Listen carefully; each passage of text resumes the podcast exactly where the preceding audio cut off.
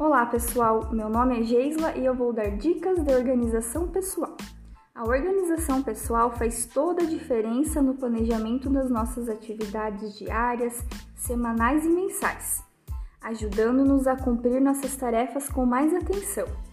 A organização pessoal vai muito além de manter objetos no lugar ou de ter um painel com anotações. É preciso ter uma ordenação mental, na qual as crenças, ideais, sentimentos e valores estejam alinhados com as ações do nosso cotidiano, proporcionando assim tranquilidade, prazer, satisfação e bem-estar.